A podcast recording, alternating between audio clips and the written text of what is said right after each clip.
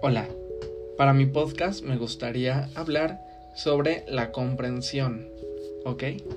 Y quiero empezar este tema como lo empezamos el semestre, empezando con lo básico que es el conocimiento, ¿ok?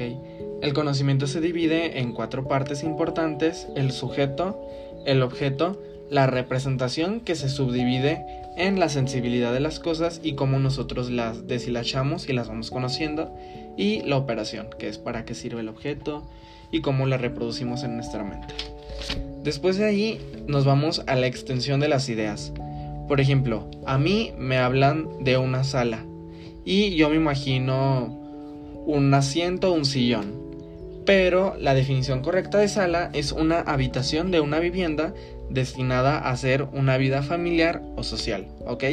Entonces ahí nos vamos dando cuenta de que no siempre tenemos la idea correcta o definida como la tiene la Real Academia Española. Pero no significa que porque nosotros no tengamos la misma idea que la Real Academia Española no sea la correcta, porque siempre van a ir enlazadas. Por ejemplo, no muchos sabemos definir el amor y la Real Academia Española la define como el sentimiento de afecto e inclinación a una persona o cosa. Yo no puedo definir de esa manera el amor porque yo no lo he vivido de esa forma o probablemente no lo he vivido de una forma fuerte para definirlo de esa manera. ¿Ok? Después de la extensión de las ideas, nos vamos a la comprensión de una sola idea. Entonces, a mí me dicen, ah, un libro. Y yo puedo decir, no, pues es que con el libro este, voy a clases, estudio, la, la, la, la, la, la. Pero un libro va más allá de eso. Eh, un libro es una expresión de una persona que tiene un sentimiento y que lo quiere escribir. Este, y su significado se plasma en un papel. Y, o sea, yo diré que un libro, pues, no es nada más que un conjunto de hojas con ideas que se le ocurrieron a una persona.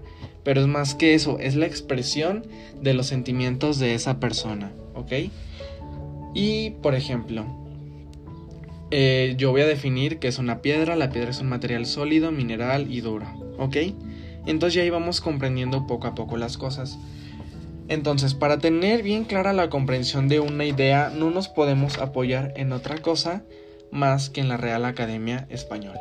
¿Por qué? Porque es la que tiene la definición más correcta y acertada de las cosas. Y no es que a una sola persona haya dicho, no, yo quiero hacer la Real Academia Española y quiero definir las cosas como yo quiera. No, las definiciones que se hacen en la Real Academia Española se hace bajo el cuidado de varias personas, votos y la organización y conjunción de muchas ideas, ¿ok? Eh, entonces, de ahí nos vamos a las reglas para definir. Las reglas para definir un objeto son enunciar sus atributos esenciales. Por ejemplo, si yo defino un pájaro, pues yo lo principal que voy a definir de él es que puede volar. ¿Ok?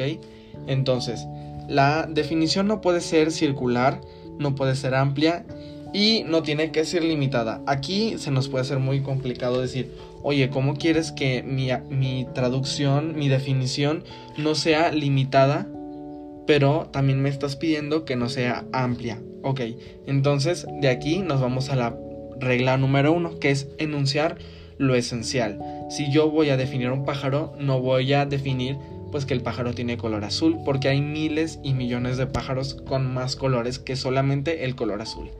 Entonces lo voy a destacar que es un pájaro que es un pájaro, el pájaro vuela, tiene alas, tiene un pico, se alimenta de semillas, de bichitos y hasta ahí se acaba mi definición. La definición no puede ser negativa.